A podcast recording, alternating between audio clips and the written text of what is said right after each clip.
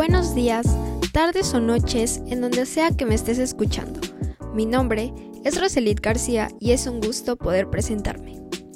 He creado este podcast con el fin de hacerles saber la importancia de la familia en la sociedad y nuestro desarrollo educativo.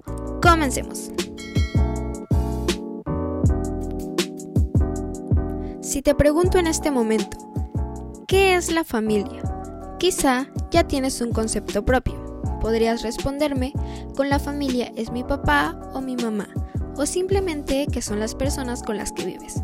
Y en cierta forma es correcto. Según la Organización Mundial de la Salud, podemos definir a la familia como el conjunto de personas que conviven bajo el mismo techo, organizadas en roles fijos, padre, madre, hermanos, etc., que están unidos por vínculos sanguíneos, legales o sociales.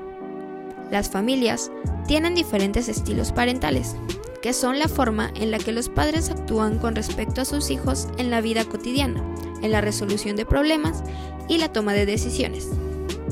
En primer lugar, tenemos al estilo democrático.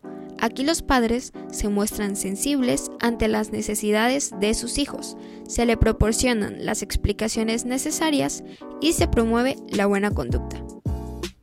En la otra punta está el estilo autoritario. En este estilo, las normas son minuciosas y rígidas, castigan cuando fallan y no alaban las conductas adecuadas. Ahora nos encontramos en un punto medio, con el estilo permisivo. En este estilo predomina que los padres sean indiferentes tanto ante las conductas positivas como a las negativas de sus hijos. Y por último, y se podría decir que el peor es el estilo negligente. Los padres con este estilo parental no se sienten implicados ni afectivamente ni en la tarea de educar. Es más, invierten en sus hijos el menor tiempo posible. Ahora bien, está claro que en el mundo hay muchos tipos de familia. Y aquí te quiero dar a conocer algunos. Por ejemplo, la familia nuclear. Se podría decir que es la más popular esta está compuesta por un hombre y una mujer que pueden o no tener hijos. Seguimos con la familia compuesta. Se caracteriza por estar compuesta de varias familias nucleares. También está la familia extensa, que como su nombre lo dice, es muy muy extensa en algunos casos. Este tipo de familia integra además otros parientes consanguíneos, como abuelos, tíos o primos que viven bajo el mismo techo. En otros casos, podemos ver a las familias monoparentales, que consisten en que solo uno de los padres se hace cargo de la unidad familiar y por tanto en criar a los hijos. Podría mencionarte muchas más. Sin embargo, lo que quiero recalcar ahora es que no importando el tipo de familia que tengas, esta tendrá un impacto positivo o negativo en la sociedad.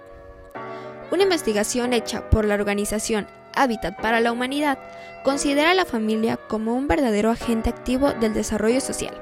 Es decir, en la familia se consolida la democracia. Es en donde se solucionan o acentúan las crisis sociales y donde la mayoría de los ciudadanos encuentran afecto y especialmente seguridad. Entonces, si la familia tiene una gran importancia en la sociedad, ¿lo tendrá también en la educación? Uno de los primeros estudios en reconocer los efectos de la familia sobre el rendimiento académico fue realizado por James Coleman, quien es un sociólogo norteamericano.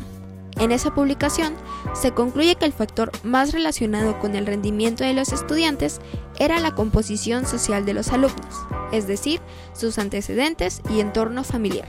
Según Coleman, la familia no solo influye por su estatus económico, sino también por el apoyo fuerte y efectivo que puede brindar a la educación de los estudiantes.